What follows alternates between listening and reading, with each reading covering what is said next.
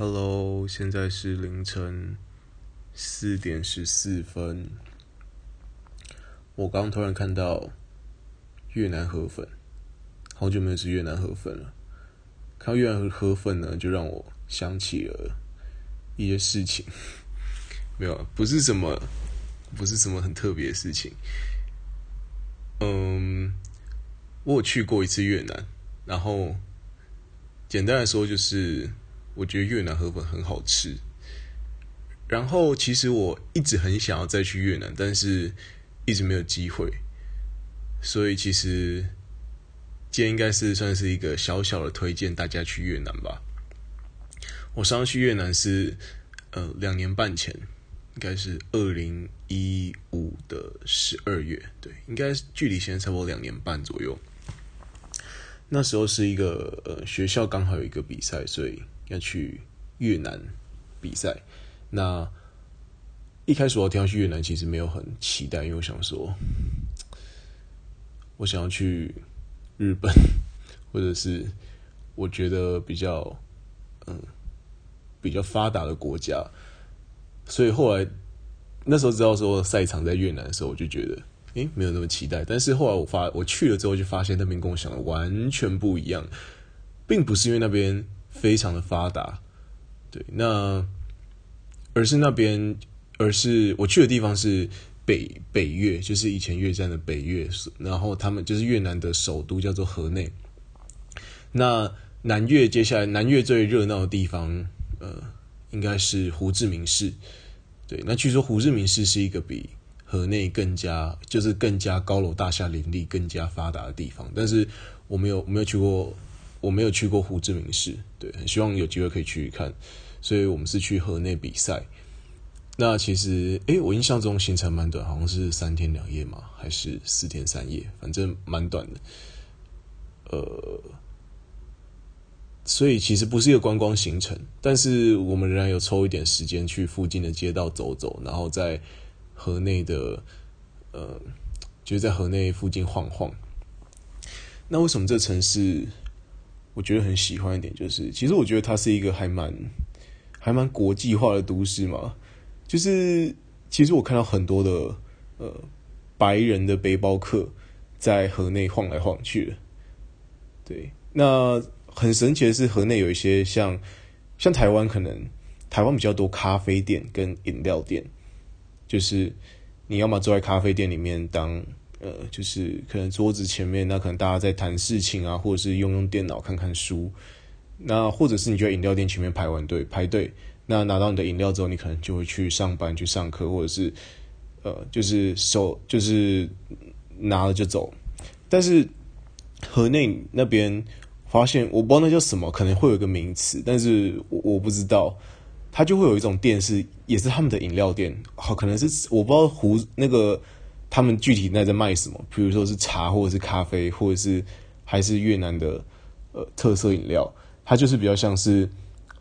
呃他们的饮料店。那你就看到呃一些金发碧眼的外国人，他们说的也不是英文，你也听我也听不懂他们讲什么，可能是俄罗斯文或者是西西班牙文，我听得懂，所以应该是我不确定他们在讲什么语言，意大利文吗？或者是法法语应该也是听得出来，对，我不确定，反正不是英文。那就会有一个，他店是看到一整排的外国人，那可能就是蹲在店门口，坐在一个小小像我们呃，可能我家小时候或者是南部乡下那种小矮凳上面。然后呢，小矮凳，然后前面摆着一张小桌子，上面放着一个茶壶，是有那种酒精灯或者是小的小蜡烛在煮的那种，煮着一壶不知道什么，然后。可能就两三个金发碧眼的外国人，非常悠哉的，然后在那边呃聊天，然后呃享受呃下午悠闲的时光。那这种这种 style 其实其实在，在呃在台湾我觉得是比较难看到。它让我觉得，它让你觉得非常冲突，因为呃我们的印象中外国人应该是白白人，应该是比较会出现在呃比较发达的地方，比如说。美国或者是欧洲，你会觉得说，诶，这一种白皮肤、金头发、蓝眼睛的这种人，应该是会出现在跟这个城市是好像是比较有质感的城市里面才是他们会出现的地方。但是越南是一个有点像是呃，它整个城市像是一个大型的菜市场，或者是呃，你可以说它是一个大型的嘉年华，非常的热闹。那同时也有会有人说这非常的杂乱，但是我自己很爱，我觉得它怎么可以这么的乱中有序？就是它怎么可以这些街道怎么叫零零乱乱，但是让你却觉得哎，好像有探索不完的细节在里面。比如说，你一个转角就可以发现一间看起来很酷的店，然后一群人聚在那边，呃，不知道在干嘛。对，所以呃，我一直很我一直很喜欢这个氛围，就是呃。你对他没什么期待，但是在每一个转角，你都会发现惊喜。这就是河内这个都市给我，呃，我觉得最特别的地方。然后我记得越南的，我以前在台湾是不会去吃东南亚店的，因为我觉得就就从小到大没有吃过，然后家人也不会去，平常也不会去吃东南亚的店。比呃，当然，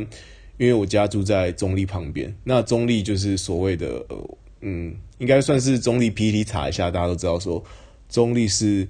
各式各样的外籍劳工的聚集的地方，所以其实呃，中立有非常多的这种呃东南亚呃东南亚呃各国风味的饮食的店，但是我从来没有去吃过，所以其实我真的我第一次吃到河粉是在是在越南吃到，才吃第一次吃到越南河粉，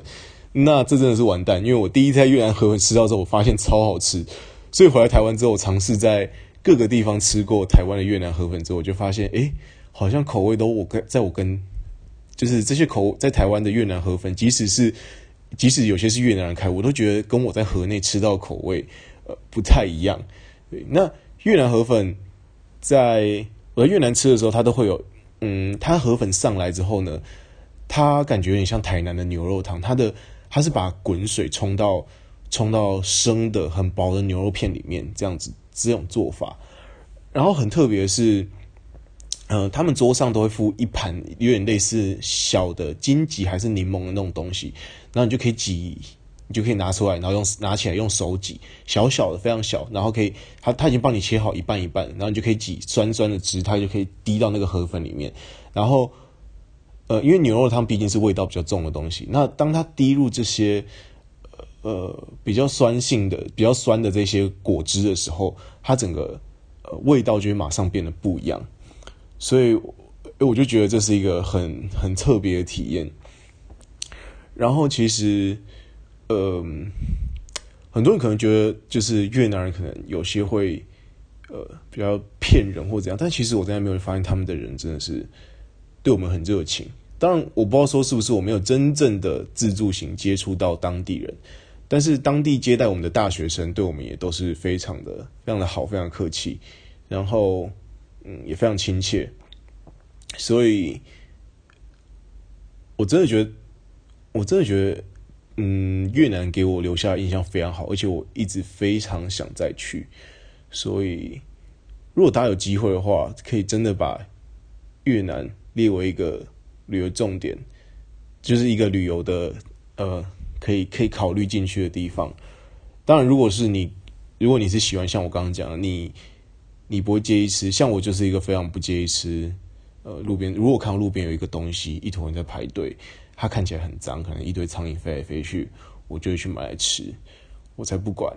它的卫生环境如何，就算我知道我等下会拉肚子，嗯，拉肚子或者是有可能会食物中毒，我也不管，除非太夸张了，但是基本上。我发现大家没办法，很多人没办法接受的东西，我是我是蛮乐意去尝尝看，因为我我会觉得说看起来好吃，然后我就会想吃吃看。所以如果你是不介意这些东西的，你是喜欢我刚刚那种风格的人，越南就会超适合你。它会有一种，在一个，它同时融合了非常的，同时融合了，它是一个融合菜市场人情味，然后偶尔又可以发现精发现一些精致小店的。一个非常特别的地方，对，那还是很希望有机会可以去越南玩。所以，而且我最近看到很多旅游书在推荐那个越南有一个粉红色的教堂，我看到之后超心动，我觉得超酷。对，虽然虽然我不知道男生去粉红色教堂可以可以拍什么照啦，但是我还是觉得很酷，就是诶、我很想去看看。所以，如果各位如果有女生听到这一篇的话，你没有被我说服，你觉得越南还是一个不是你考虑的地方的话，你可以查一下粉红色的教堂，或许你看完你就会非常想要去越南。OK，那大家晚安。